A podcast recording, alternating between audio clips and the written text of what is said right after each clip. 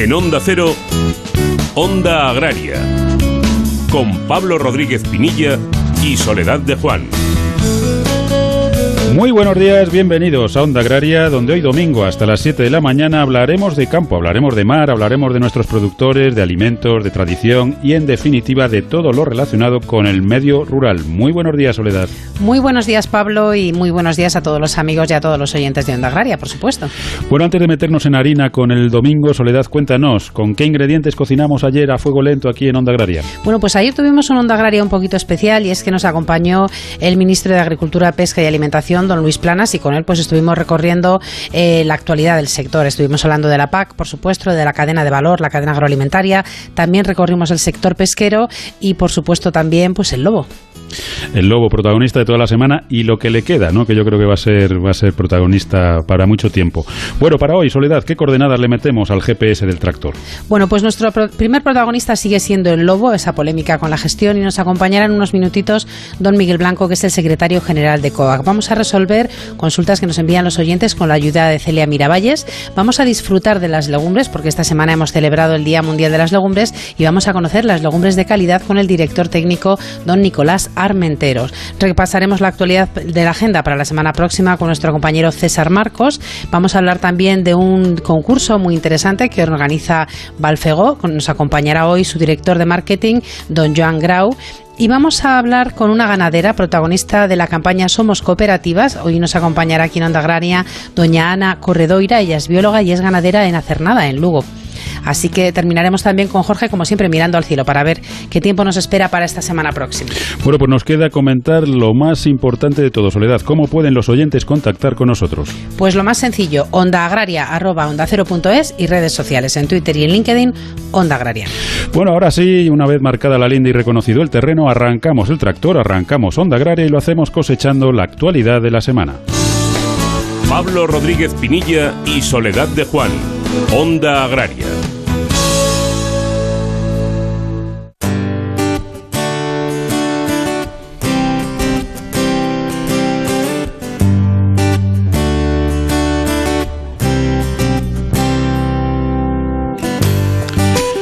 Una semana muy movida, marcada por todo lo que rodea al lobo, y es que el sector ganadero español, con las tres principales organizaciones agrarias, Asaja, COAG y UPA al frente, se posiciona contra el Ministerio de Transición Ecológica acusándolo de sectarismo, oportunismo y postureo, tras decidir hace una semana en la Comisión Estatal de Patrimonio Natural y de Biodiversidad, con el voto de calidad de dicho ministerio, la inclusión del lobo en el listado de especies silvestres en régimen de protección especial, dejando de ser, con ello, especie cinegética.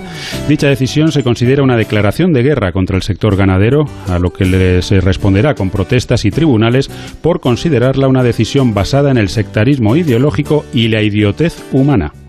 El Ministerio de Agricultura mejora su estimación de la renta agraria correspondiente al año 2020, que sumó un total de 29.124 millones de euros. Esto supone un 4,4% más sobre el año anterior a precios básicos en términos corrientes, lo que supone unos 1.240 millones de euros más que en 2019. Por su parte, la renta agraria real a precios constantes aumentaría un 13% en relación al año 2019 hasta alcanzar los 17.296 euros por unidad de trabajo anual. El valor bruto de la producción agrícola vegetal aumentó durante el pasado año un 3,1% hasta los 30.921 millones de euros en términos corrientes, mientras que el valor bruto de la producción animal lo hizo en un 1,6%, sumando 20.233 millones de euros. El Consejo de Ministros aprueba el Real Decreto que permite la autorregulación del aceite de oliva para fijar los requisitos y el contenido de una norma de comercialización para el sector del aceite de oliva tras la entrada en vigor del periodo transitorio de la PAC. Este Real Decreto permitirá que el Ministerio de Agricultura, Pesca y Alimentación, ante situaciones de claro riesgo de desequilibrio de mercado, pueda, previa consulta a las comunidades autónomas y a los representantes del sector, determinar a través de una orden una retirada temporal de producto de manera obligatoria para todos aquellos operadores del sector, hasta la campaña siguiente e incluso determinar su destino a uso no alimentario. Según datos de la Agencia de Información y Control Alimentarios, la AICA, la producción nacional de aceite de oliva durante el mes de enero fue de 348.000 toneladas, con un acumulado durante los cuatro primeros meses de campaña de 1.100.000 toneladas. Con estos datos, la previsión de cosecha final se sitúa entre 1.400.000 y 1.450.000 toneladas. Y no dejamos el aceite de oliva, pero ahora conociendo datos de exportación de aceite envasado origen España a Estados Unidos, que según denuncia Cooperativas Agroalimentarias de España, disminuyeron más del 80% en 2020, como consecuencia del incremento un 25% de los aranceles. Las organizaciones agrarias Asaja, COAG y UPA valoran positivamente que el Parlamento Europeo apoye prolongar en 2021 las medidas de apoyo al sector del vino para hacer frente a los efectos de la pandemia y a los aranceles de Estados Unidos, pero consideran que falta financiación adicional para superar la situación. Además, califican de positiva la extensión de las autorizaciones de plantación hasta 2045, cuestión que permitirá mantener una regulación del sector e impedirá la liberalización, circunstancia que podría ser muy perjudicial para los productores. El Boletín Oficial del Estado publicó en la edición del pasado jueves la licitación del nuevo buque oceanográfico para el Instituto Español de Oceanografía. El plazo de solicitud finaliza el 24 de febrero y el valor estimado de la construcción es de 70 millones de euros. Los criterios de adjudicación quedan recogidos en la licitación, siendo la oferta económica el apartado que mayor peso tendrá en, dicha valoración, con un 22%. Y finalizamos con la buena noticia de la semana que nos ofrece David Frechilla desde Onda Cero Palencia. Muy buenos días. David. ¿Qué tal? Buenos días. Hoy cogemos las maletas y viajamos hasta Canadá. Allí la Universidad de USAC ha logrado secuenciar el genoma de 15 variedades de trigo que son las variedades de cultivo más extensivas en el mundo. Este es un hecho histórico, eh, ya que el descubrimiento va a permitir identificar genes integrales para un mejor rendimiento, resistencia a las plagas y otras características del trigo. Sin duda es un avance que va a permitir no solo conseguir un mejor rendimiento y productividad, sino que también va a servir para poder seleccionar de cara a una mejor resistencia a las plagas. Como siempre decimos, campo e investigación deben ir de la mano para ser más competitivos. Onda Agraria somos el país de no sabemos lo que tenemos. Nos cuesta valorar lo que nos hace únicos. Nuestro estilo de vida, admirado en el mundo entero. Contar a diario con algo tan saludable como el aceite de oliva. No sabemos lo que tenemos en el país con el olivar más grande del planeta. Y donde sabemos disfrutar de un simple huevo frito. Pero sí sabemos que tenemos un sector comprometido para que en ninguna cocina de España falte una botella de aceite de oliva. Onda Agraria. Onda Cero.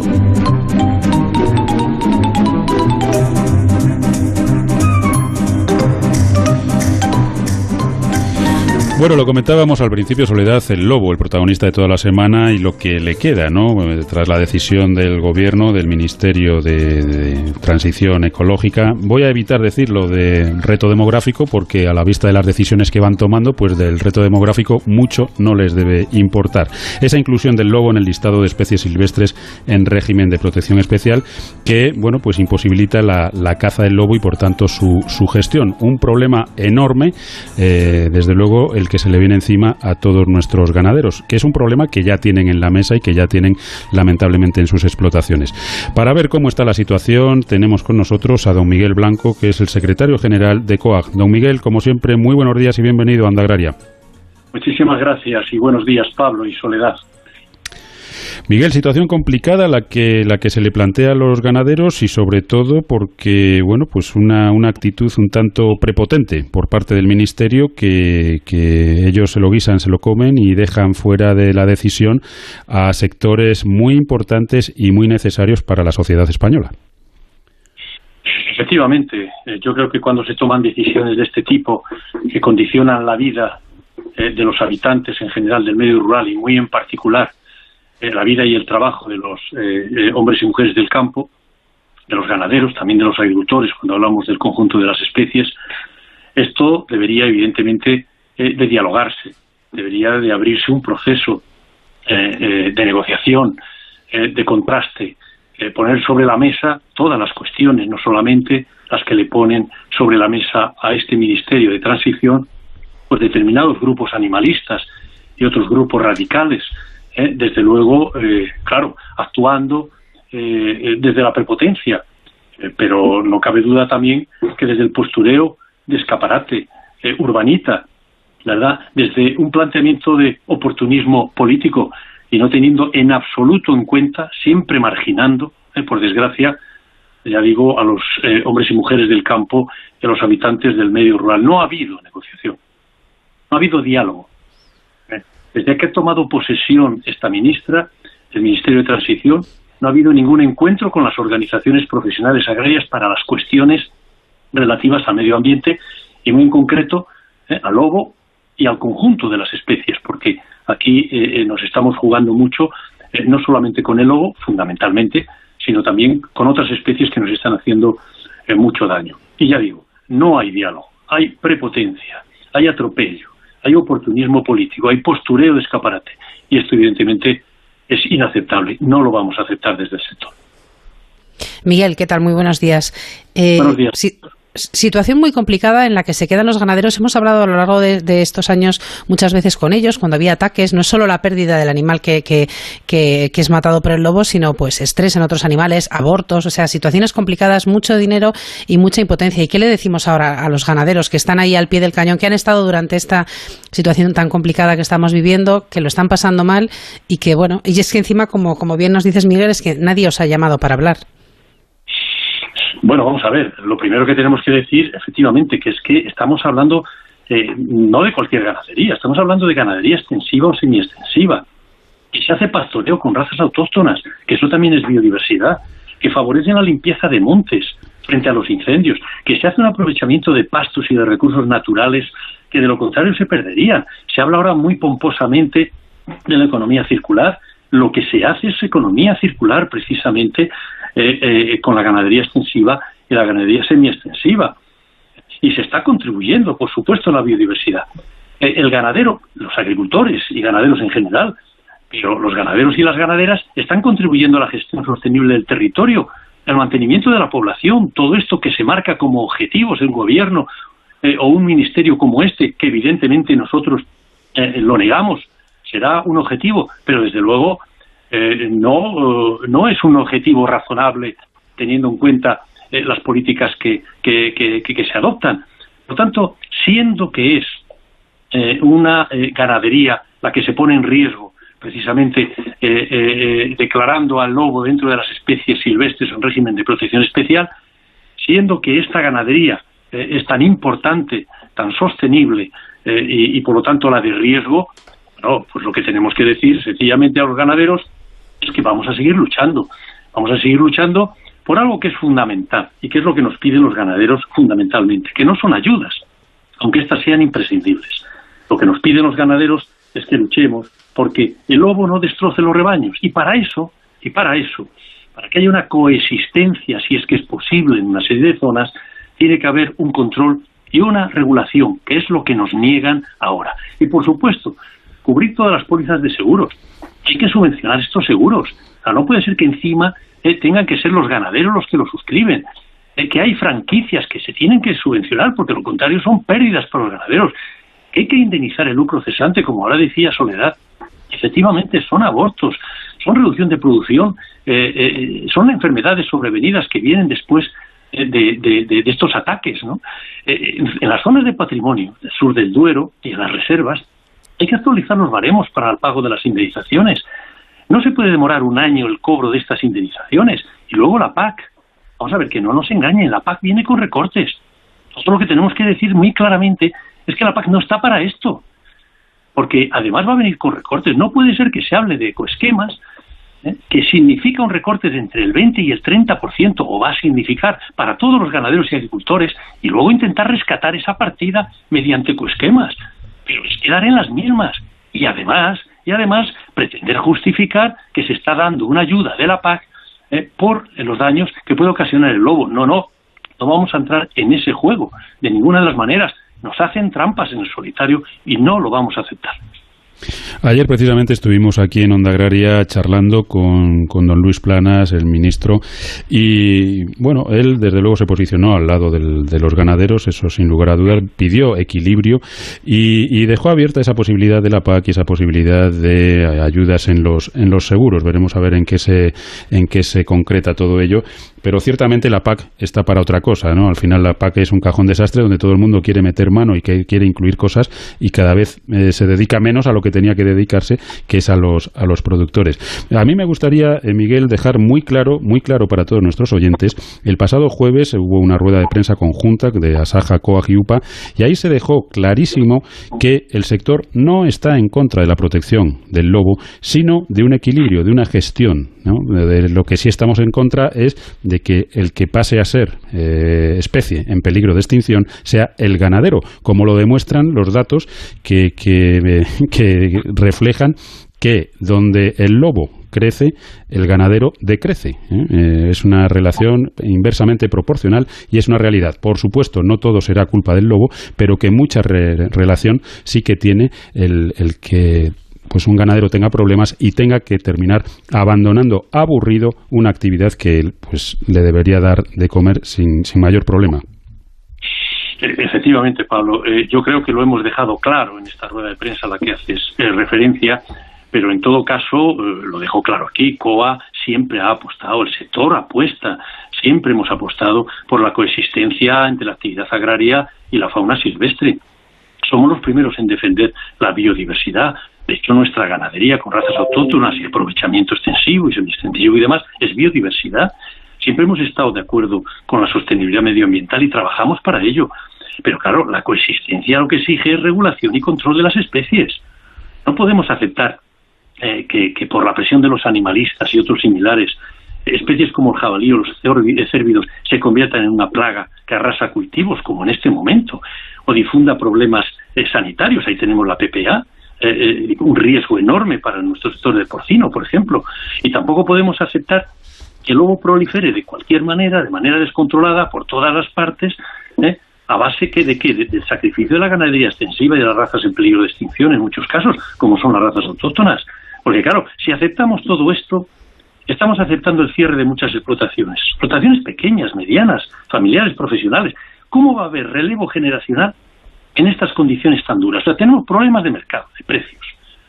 Tenemos eh, eh, problemas precisamente de que es un trabajo muy duro estar con las ovejas pastoreando, etcétera, etcétera. Y además, la presión eh, que nos mete el lobo, que puede destrozar sencillamente nuestro futuro y nuestra explotación de la noche a la mañana. Mira, el pasado día 4 de febrero, cuando se estaba tomando esta decisión en la Comisión Estatal de Patrimonio Natural en Villalonso, entre Tierra de Campos y Toro, en el mismo pueblo prácticamente, eh, hubo un ataque de lobos. Y hubo un ataque de lobos eh, eh, a una granja estabulada en este caso. Y mató 60 ovejas. En Peleagonzalo ayer, 25 ovejas que estaban pastando dentro de una cerca. Es decir, cuidado, y así todos los días, y así todos los días. Así no puede ser que, nos planteemos el mantener este tipo de explotaciones y este reloj generacional que, como bien sabéis, Pablo y Soledad, justamente se da en las zonas más desfavorecidas, más necesitadas de que haya población y de que haya eh, eh, actividad económica. Por lo tanto, sí estamos por la coexistencia, pero eso exige regulación y control eh, de, las, de las especies y concretamente del lobo, ¿qué sentido tiene con 2.500 o más lobos que tenemos en este país, por encima de cualquier otro país de la Unión Europea, que casi todos están, todas estas, eh, eh, todo este número de, de, lobos, de, ejemplares, están en la zona noroeste de nuestro país. ¿Qué sentido tiene que justo se penalice a esa zona noroeste, a esas comunidades autónomas, cuando resulta que tienen sus planes cinegéticos esos planes de gestión del lobo que han permitido, que están permitiendo precisamente la difusión, la expansión del lobo. ¿Qué sentido tiene de todo esto? Pues por lo que hemos dicho, el oportunismo político, el postureo, eh, aquello de ahora gobernamos nosotros ¿eh? y esa prepotencia de despachos y vamos a imponer esto. Bueno, pues no vamos a aceptar que se nos imponga. Yo creo que tiene que haber diálogo, por eso nos hemos dirigido al propio presidente del gobierno, también al ministro de Agricultura, evidentemente, porque tienen que parar tienen que parar esta iniciativa nefasta de la ministra Teresa Rivera. Bueno, pues esperemos, esperemos que, el Ministerio para la Transición Ecológica reconsidere su decisión de marcha atrás y retome lo que no debía haber abandonado en ningún momento, que es el diálogo con el sector productor, con agricultores, con ganaderos y, por supuesto, también con pescadores, que también tiene sus, sus tiras y aflojas con, este ministerio. Eh, Miguel, estaríamos horas hablando de este, de este tema, eh, pero el tiempo pues es, es finito, como, como bien sabes. Muchísimas gracias, como siempre, por habernos acompañado y hasta otro día en el que esperemos poder hablar de buenas noticias para agricultores y ganaderos. Esperemos y buenos días, Pablo Soledad, y por supuesto a todos los oyentes. Gracias. Esto es una tromba de agua. Esto lluvia torrencial. Y esto un huracán. Del cielo pueden caer muchas cosas, pero nunca ayudas. Domicilia ahora tus ayudas con Bankia y te adelantamos la PAC. Infórmate en tu oficina o en bankia.es. Bankia, así de fácil. Financiación sujeta a la aprobación por parte de Bankia.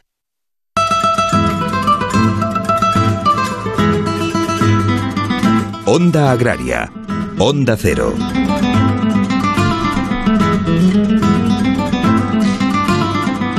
Pues esta semana, en concreto el día 10, celebrábamos el Día Mundial de las Legumbres y las queremos traer hoy en esta sección de España, que bien me sabes, en la que recorremos eh, España, como sueles decir tú, Pablo, de este a oeste y de norte a sur, recorriendo y recogiendo productos de calidad. Hoy nos acompaña don Nicolás Armenteros, que es el director técnico de Legumbres de Calidad. Nicolás, muy buenos días y bienvenido a Onda Agraria. Hola, muy buenos días, muchas gracias. Buenos días, Nicolás. Nicolás, eh, preséntanos Legumbres de Calidad. ¿Quiénes sois?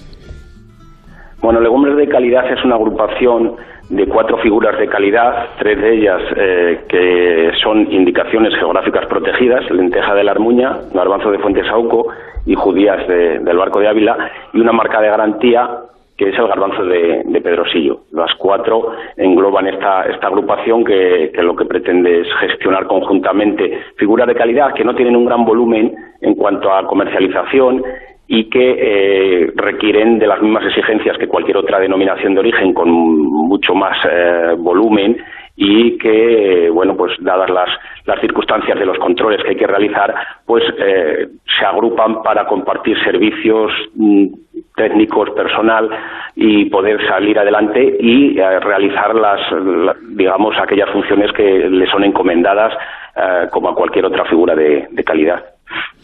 Nicolás, ¿y cómo se encuentran nuestros productores? El año 2020 ha sido un año raro, desde luego complicado, duro en muchos aspectos también, pero a nivel pues de producción, de comercialización en general, porque no sé si tampoco si disponéis ahora de todos los datos, ¿cómo se encuentran nuestros productores? Bueno, el año el año ha sido eh, curiosamente eh, el último año ha sido satisfactorio. Eh, las cosechas no fueron excesivamente abundantes, no, no, no, no corrieron la misma suerte que, quizá otros cultivos con los que se rotan las leguminosas aquí en, en, en, nuestra tierra, en Castilla y León, porque los cereales tuvieron unos, rendimientos extraordinarios debido a las lluvias primaverales, pero esas lluvias quizá fueron un poco excesivas para las legumbres y bueno, la cosecha se quedó en una cosecha más, más normalita, ¿no?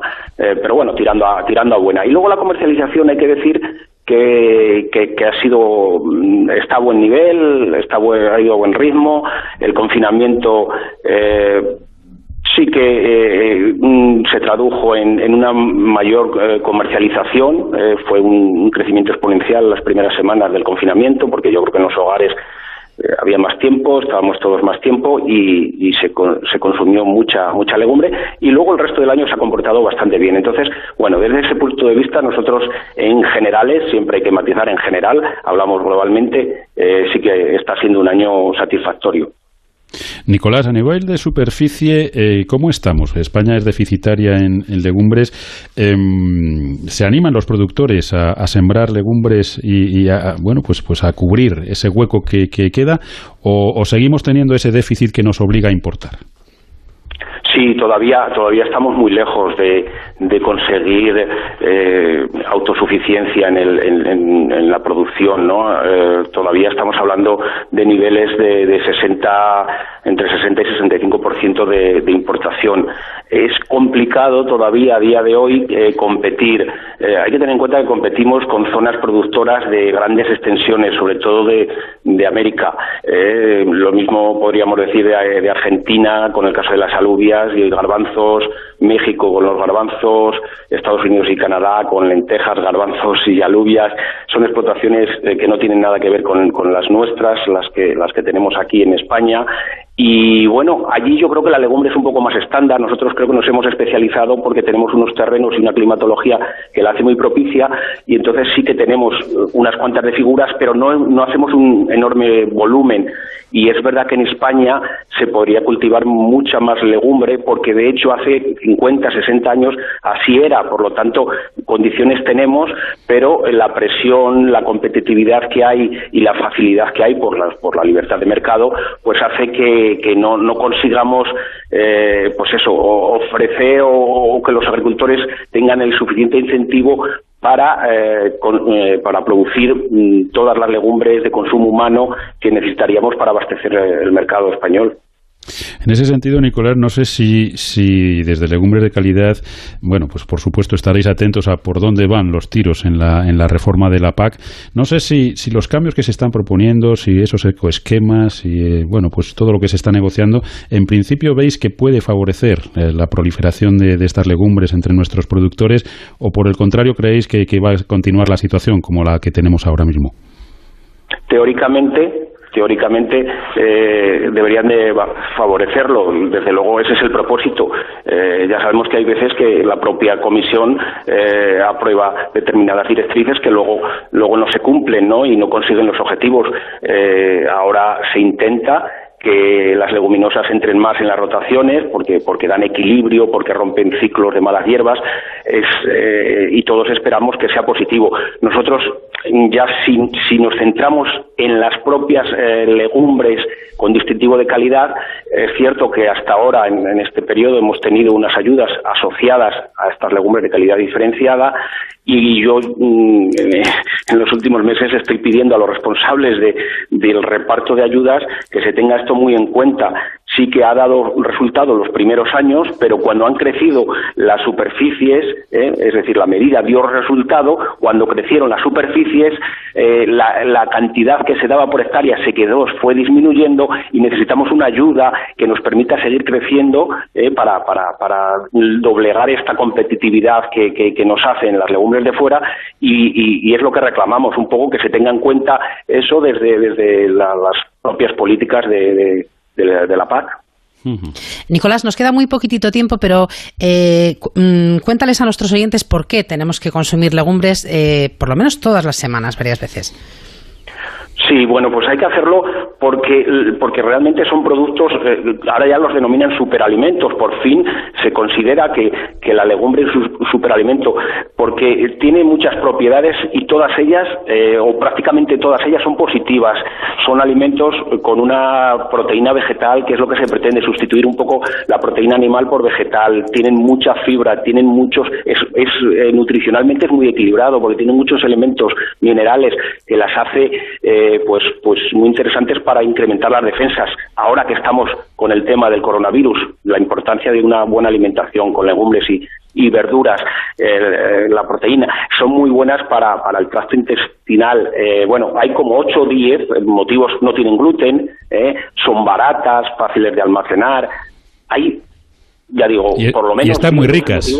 Y están muy ricas. Pero eso, eso yo siempre lo dejo, sobre todo las que tienen un distintivo de calidad es porque tienen tradición, porque todo el mundo sabe que unas eh, faves de Asturias, eh, o, de la Bañeza, o del Barco de Ávila, o unos garbanzos de Fuente Sauco, son, tienen historia, ¿por Por esa calidad, eso, eso es lo que nos diferencia, por lo tanto, además de nutrirnos bien, que nos nutre bien cualquier legumbre, es que estas de distintivo de calidad, eh, de indicación geográfica protegida, eh, que siempre se venden envasadas, estas además nos dan placer, porque son muy ricas al paladar. Desde luego nos has convencido, Nicolás, por si teníamos alguna duda. desde luego. Nicolás, muchísimas gracias por habernos acompañado esta mañana y bueno, y enhorabuena por ese trabajo que estáis desarrollando desde Legumbres de Calidad. Hasta otro día. Muchas gracias. Saludo. Somos el país de no sabemos lo que tenemos. Nos cuesta valorar lo que nos hace únicos. Nuestro estilo de vida, admirado en el mundo entero. Contar a diario con algo tan saludable como el aceite de oliva. No sabemos lo que tenemos en el país con el olivar más grande del planeta. Y donde sabemos disfrutar de un simple huevo frito Pero sí sabemos que tenemos un sector comprometido para que en ninguna cocina de España falte una botella de aceite de oliva. Onda Agraria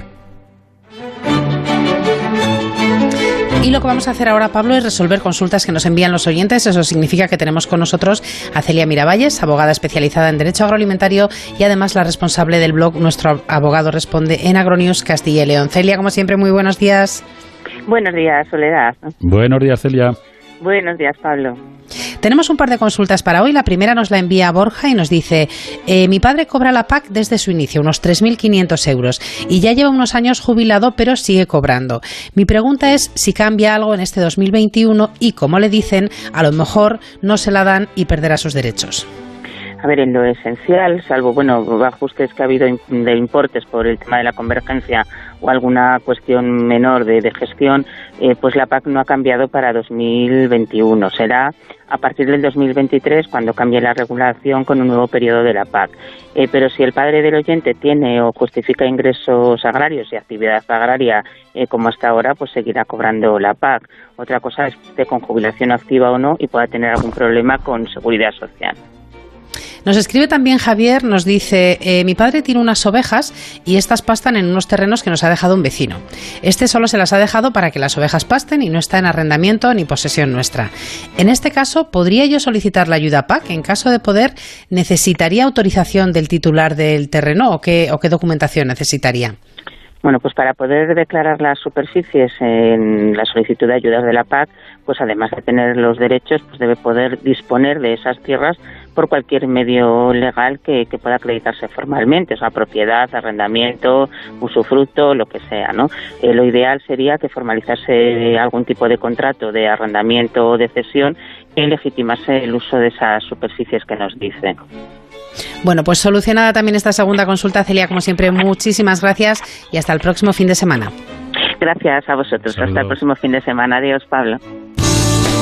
Pablo Rodríguez Pinilla y Soledad de Juan, Onda Agraria.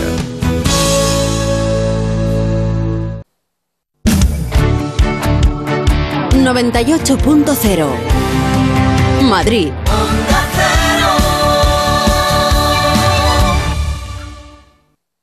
Una cosa es querer y otra es poder.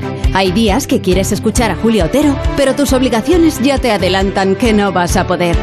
Hay fines de semana que quieres pasar la mañana con Jaime Cantizano, pero tus planes familiares te aseguran que no vas a poder. Pero en la web y en la app de Onda Cero, querer es poder. Encontrarás todos los programas y secciones a la carta para que los escuches siempre que quieras. Y descubre nuestros podcasts. Seguro que más de uno te va a sorprender. Te mereces esta radio. Onda Cero, tu radio.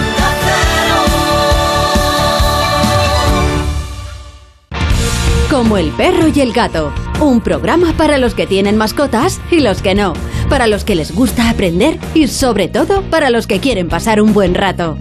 Noticias, curiosidades, consultas, concursos y muy buen humor.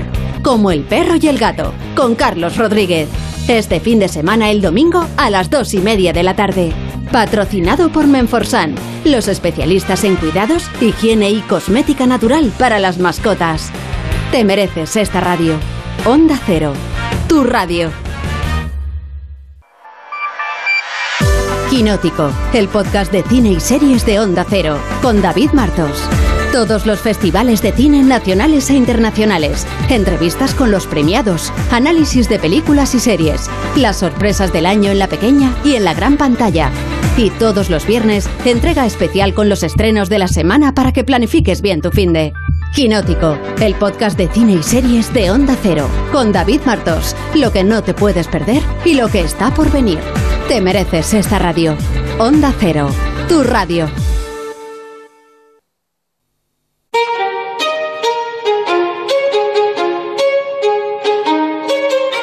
Pablo Rodríguez Pinilla y Soledad de Juan, Onda Agraria.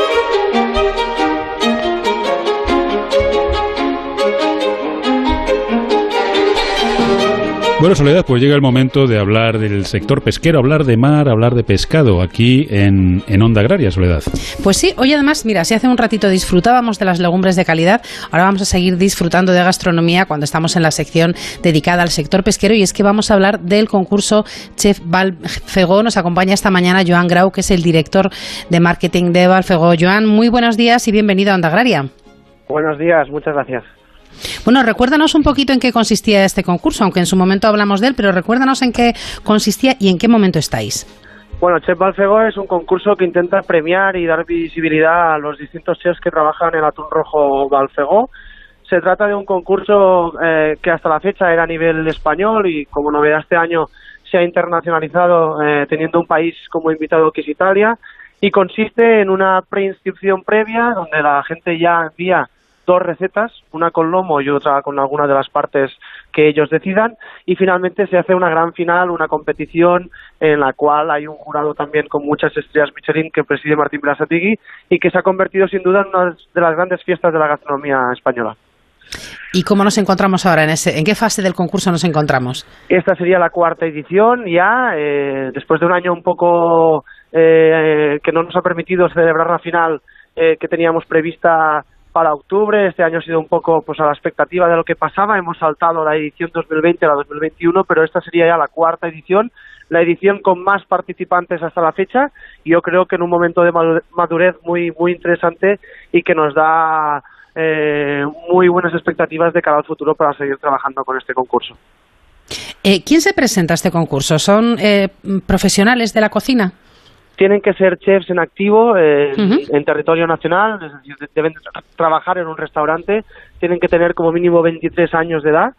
Y, como te decía... que ibas a decir 23 años de experiencia. Digo, entonces, ya claro, claro, me parece mejor, me parece mejor. Sí, fíjate que Chef Balfegó se está convirtiendo en un concurso en el cual participa mucha gente con restaurantes con estrella Michelin, no los chefs principales, sino gente de su equipo y vemos que, hay mucho talento joven que, que, se da a conocer en Chepalfegó y después termina en muchos casos siendo eh, candidato a Chef Revelación del año, ¿no? O sea que es, es un concurso en que los jóvenes participan muchísimo y, como te decía, eh, chefs en activo en restaurantes de territorio nacional y, en este caso, como te decía, ahora que se ha internacionalizado, también en territorio italiano.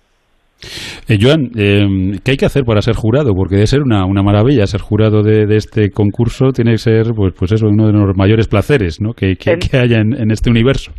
En este caso, sí, tener muchos años de experiencia en el sector gastronómico. El, jurado está presidido por Martín Brasategui, siempre también está el Pablo Casagrande, el año pasado nos acompañó en Mario Sandoval, también con dos estrellas Michelin, y algunos de los críticos más importantes del país, como es Cristina Jolón, eh, como sería también José Carlos Capel, eh, que, y entonces aquí sí que tiramos de experiencia para que nos den ellos, que ellos terminen decidiendo quiénes son los ganadores de, este concurso gastronómico. Eh, Joan, ponnos un poco los dientes largos. Cuéntanos alguna alguna receta o, la que más haya impactado, o la más espectacular, o, bueno, no sé si tú has tenido oportunidad de, de probar alguna de, de, los bueno de los platos que han entrado en concurso. Pues he tenido la suerte, sí. Eh, creo que cada año nos presentan propuestas muy innovadoras. Recuerdo una Royal de atún rojo, alfegó, eh, con compota de pera, que fue el ganador Rafael Muria, al cual el jurado dio un 100 sobre 100, es decir, una máxima puntuación posible. Hemos visto platos con armónica, ha habido concursantes que han hecho como un cóctel de atún. Eh, la verdad es que las propuestas cada año nos sorprenden más y dan una evidencia de que cada vez más el atún rojo ya no solo se puede em, ver en los restaurantes de sushi o japoneses o asiáticos, sino que la gastronomía española está trabajando muchísimo el atún y está trabajando el atún con distintas partes, con el ojo, con la médula, con distintas partes que hasta hace unos años no eran tan conocidas. Eso te iba a decir, Joan, eh, ¿qué, supone eh, concursos de estas características para, bueno, pues un poco popularizar, voy a llamarlo así, el, consumo de, atún rojo y que lo podamos encontrar en bueno, pues una gama más amplia de restaurantes y de comercios?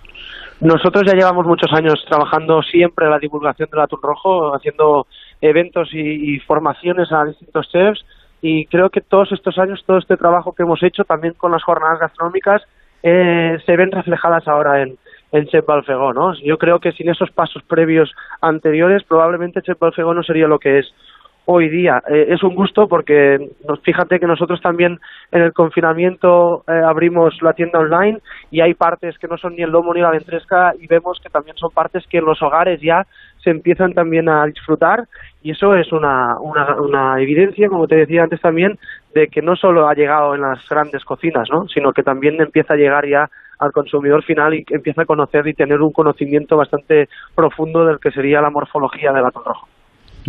Joan, y recuérdanos eh, eh, que está bueno, está buenísimo, eso lo sabemos todos, pero nutricionalmente, porque es un alimento de muchísima calidad. Recuérdanos el atún rojo.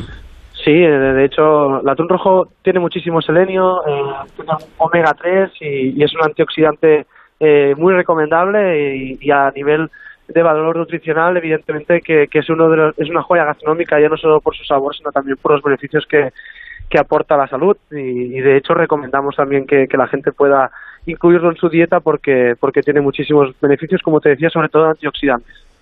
Pues con eso nos quedamos. Es una joya gastronómica. Muchísimas gracias, Joan, por haber estado con nosotros esta mañana y hasta otro día. A vosotros, como siempre. Un abrazo. Esta tierra nunca ha sido fácil. Generosa sí, mucho. Es mi hija y la madre de mis hijos. Yo la cuido y ella me da sustento. Me ha dado tanto. Cuando la mimo, se pone tan bonita.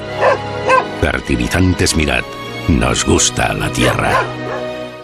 Esto es un chaparrón. Esto una tormenta. Y esto un monzón.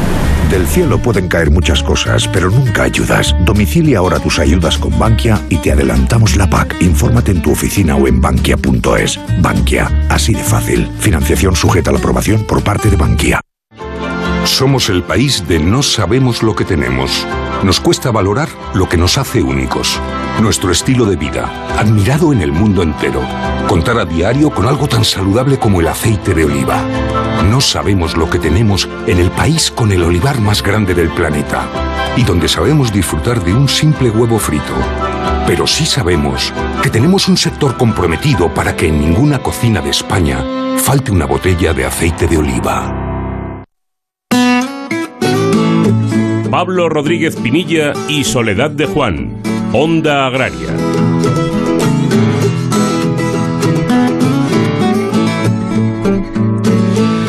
Bueno, Soledad, pues llegamos a la esquila, que es la sección que dedicamos habitualmente aquí en Onda Agraria a la ganadería. Y antes de, meternos de lleno en la entrevista de hoy, querría dar la, enhorabuena a Cooperativas Agroalimentarias de España por su campaña Somos Cooperativas, que desde luego recomiendo a todos nuestros oyentes que la busquen con el hashtag Somos Cooperativas y podrán ver pues una serie de entrevistas que a mí personalmente me están gustando muchísimo y que yo creo que ayuda mucho a conocer a nuestros productores y también a conocer la importancia de las cooperativas. Y dicho todo esto, lo que vamos a hacer ahora es charlar precisamente con una de las protagonistas de, esta campaña de Somos Cooperativas, que es Ana Corredoira, que es bióloga y ganadera o ganadera y bióloga, eso ya nos lo va a aclarar ella, en Nada, en Lugo, eh, y socia de la cooperativa AIRA. Ana, muy buenos días, bienvenida a Onda Agraria. Buenos días. Bueno, Ana, no sé si eres bióloga y ganadera, o ganadera y bióloga, o mitad y mitad. ¿Cómo te defines? Pues la verdad es que mi, esencia incluye incluye ambas, ambas ambas cosas. Soy bióloga y soy ganadera, pero la cuestión es que en mi día a día soy ganadera. Háblanos un poquito de, tu explotación. Pues eh, la mía es una granja de, carácter familiar. Eh, de hecho, pues eh, somos contemporáneas porque lo que es eh, la, la parte central de, de, este proyecto, pues la levantaron mis padres, eh, nada, cuando iniciaron un poco su camino en común y, ha ido creciendo poquito a poquito hasta que, bueno, mi hermano y yo decidimos también incorporarnos profesionalmente y darle continuidad a este proyecto que, bueno, que en esencia es también o forma parte de nuestra historia o nosotros formamos parte de, de su historia. Y, bueno, hacemos ganadería y agricultura ecológica. Eh, este fue un gran punto de inflexión en este, en este proyecto que también lideraron mis padres en el año 2002 siendo por lo tanto bueno pues pioneros en la certificación en este tipo de, certificación y a día de hoy lo que hacemos es un poco darle continuidad eh, a la esencia con la que con la que nace este proyecto, un proyecto de, de, ganadería extensiva, un proyecto de custodia y cuidado del territorio y de búsqueda de valor añadido, que es un poco ahora el reto en el que en el que estamos. Me imagino, Ana, que será el orgullo de, tus padres, ¿no? El, bueno, pues el, tener a sus hijos continuando ese proyecto que tantísimo trabajo les costaría y, y ver que tiene una continuidad y que, bueno, pues, pues que va para adelante. Pues la verdad es que, bueno, yo creo que sí, que es una sensación cuando menos agradable. Eh, lo cierto es que, bueno, hemos perdido a mi padre hace ya unos años. Ese fue en el momento en el que asumí la, la dirección de, de, de la granja y, bueno, por eh, la, la, vida a veces es así, ¿no? Y, y, nos golpea de forma imprevista y antes de tiempo. Y la cuestión es que a día de hoy tampoco mi madre está en activo porque por un accidente ha tenido que ha tenido que dejar el trabajo. Con lo cual, bueno, pues ahora es una carrera un poco más difícil porque la verdad es que yo es algo que siempre comento con los jóvenes, eh, con los eh, compañeros, compañeras, eh, un poco de de mi edad que están entrando en este sector o que, o que forman ya parte de él, pues que, que aprovechen, que aprovechen la circunstancia de compartir con sus padres eh, su sabiduría, su conocimiento, su trayectoria, de empaparse de esa energía, porque la verdad es que es una auténtica fortuna, ¿no? Ese modelo de convivencia generacional, de, de, de compartir en base a este, al sector agroganadero, pues es algo único, porque es una forma de vida realmente. Ana, ¿qué tal? Muy buenos días. Eh, desde luego un mensaje precioso el que lanzas a, los jóvenes. Un, problema gravísimo que tiene ahora mismo el medio rural es precisamente el relevo generacional. Eh, pero a nivel, a nivel, por ejemplo, de las administraciones, ¿qué, ¿qué medidas o qué ayudas habría que tomar para conseguir que la gente no solo se quede, sino que llegue, a veces viniendo desde, desde el medio urbano o desde otro sector absolutamente diferente del medio rural? Bien, esta es una cuestión un poco que yo creo que debería ocuparnos eh, em, o debería representar una tarea fundamental ahora, pero tanto para el sector como para pues esas, administraciones o entidades públicas que giran en torno al sector. Em, la cuestión es que hace muchísimos años que, se ha iniciado esa brecha en la transmisión generacional en el sector agroganadero, eh, motivada por muchísimas razones. ¿no? Eh, en gran medida, el, el problema inicial era que, mm, que se entendía que, este sector pues tenía muchas limitaciones en cuanto al futuro, en cuanto a unas condiciones de, de vida y trabajo dignas eh, y bueno, en cuanto a lograr pues una, una estabilidad laboral, ¿no? Y yo creo que eso fue lo que en, su momento eh, propició ese éxodo de gente joven eh, hacia, hacia medios urbanos o periurbanos, ¿no? Yo misma formo parte de una generación de jóvenes a los que se nos decía que nos marcháramos, o sea, que nos formáramos para, para marcharnos, no que nos formáramos para quedarnos, lo cual es importantísimo. La formación es una herramienta fundamental también en este sector y muy necesaria. Entonces, yo creo que debemos crear referentes y, modelos para, para enseñarle a esos, a esos jóvenes y a esas jóvenes que realmente el rural es un medio con muchísima potencialidad y un medio con futuro en el que es posible desarrollarnos personal y profesionalmente.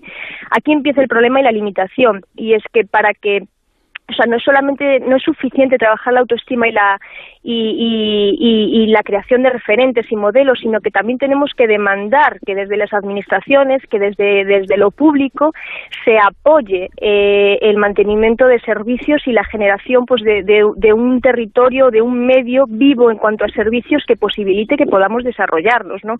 Tenemos, bueno, es que innumerables eh, cuestiones se pueden citar en este apartado, pues desde la brecha digital yo misma, para poder hablar con vosotros he tenido que cogerme el teléfono y pegarme una carrera para tener cobertura estable. Eh, esto es impensable en cualquier empresa a día de hoy. Es una desventaja competitiva para nosotros con respecto a cualquier empresa ya ubicada en un polígono industrial o en un medio urbano. Y es, sumamente importante el acceso a una cobertura de red estable y a la conexión a Internet en, en el mundo en el que vivimos, en el que el mercado se desarrolla prácticamente o de forma íntegra en el medio virtual. ¿no? Y eso por otro lado y luego el acceso a servicios básicos como la sanidad y la educación. Esto es esto es algo importantísimo y que afecta eh, a la hora de tomar este tipo de decisiones a muchos jóvenes y que nos afecta especialmente a las mujeres. Es decir eh, lo que lo que estoy detectando lo que he detectado en los últimos años es que en las incorporaciones a la actividad agroganadera el número de mujeres se está reduciendo significativamente. Y eso es un problema muy grave y tiene que ver mucho pues precisamente con este tipo de, situación no que el contexto socioeconómico ahora mismo en, la, en los pueblos y en muchísimas zonas rurales dificulta enormemente el desarrollo personal y, lógicamente es una decisión que tiene muchísimo peso a la hora de decidir cómo encaramos nuestro futuro. Ana, nos quedamos sin, sin tiempo. Nos, han quedado en el tintero muchísimas cosas que nos gustaría charlar contigo y si te parece otro día te, llamamos y nos cuentas dentro de toda esa importancia el papel que juega una cooperativa como la tuya, como, como Aira, ¿vale? Pues Pero hoy, hoy, un gustazo. Hoy nos hemos quedado sin, sin tiempo porque hablas mucho y muy bien, o sea que, ha sido un, placer. Te llamamos otro día, Ana, y, y seguimos charlando de tu actividad y sobre todo del papel de la cooperativa. El placer es mío y nada, muchísimas gracias y dispuesta a, escuchar y a hablar con vosotros de cuando, cuando, cuando deseéis, cuando queráis. Muchas gracias, un saludo. Un abrazo, hasta luego.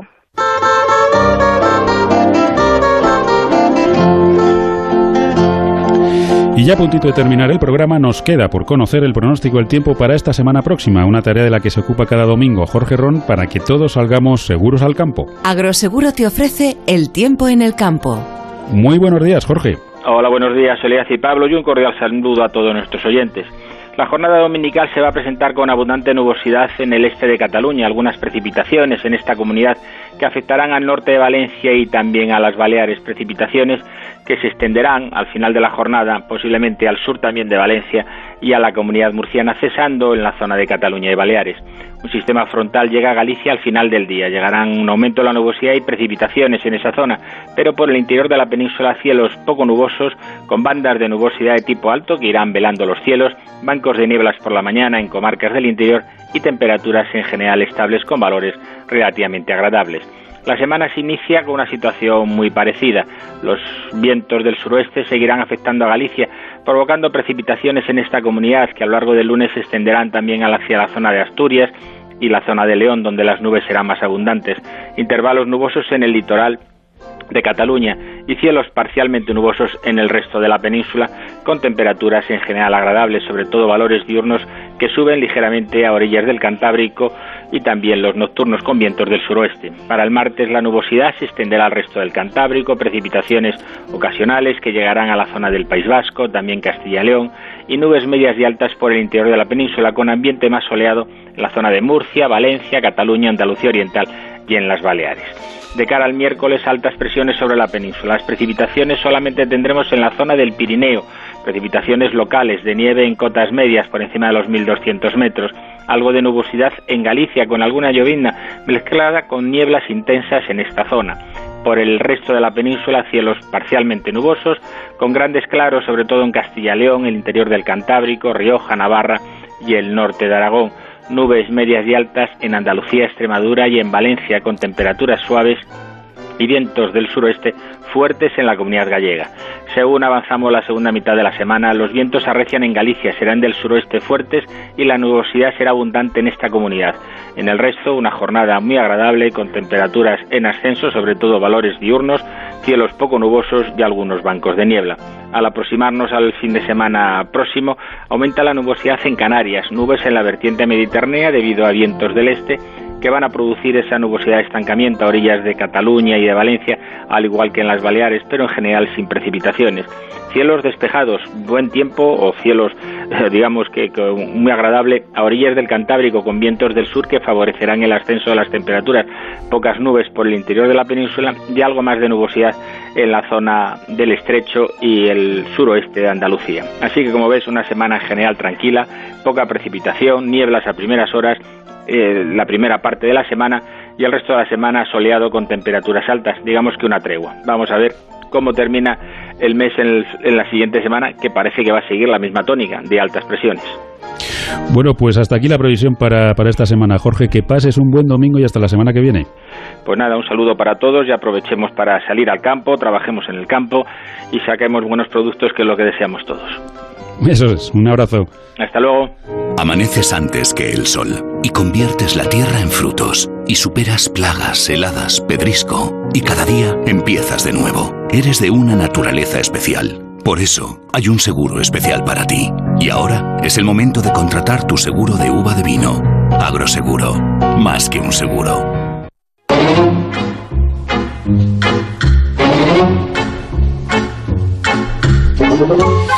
Bueno, pues se nos acabó el tiempo, pero ya saben que solamente por hoy, porque el próximo sábado volveremos aquí en Onda Cero de 6 a 7 de la mañana y también el próximo domingo estaremos acompañándoles para hablar de campo y hablar de mar. Nacho Arias estuvo en el control técnico a los mandos de la cosechadora. Soledad, hasta la semana que viene. Hasta la semana que viene a todos. Ya saben que Onda Agraria es el programa para los que trabajan en el campo y para los que les gustaría hacerlo. Y no olviden que estén donde estén, díganlo. Yo escucho Onda Agraria. Que disfruten del domingo y que no se les haga muy larga la semana. Hasta el próximo sábado.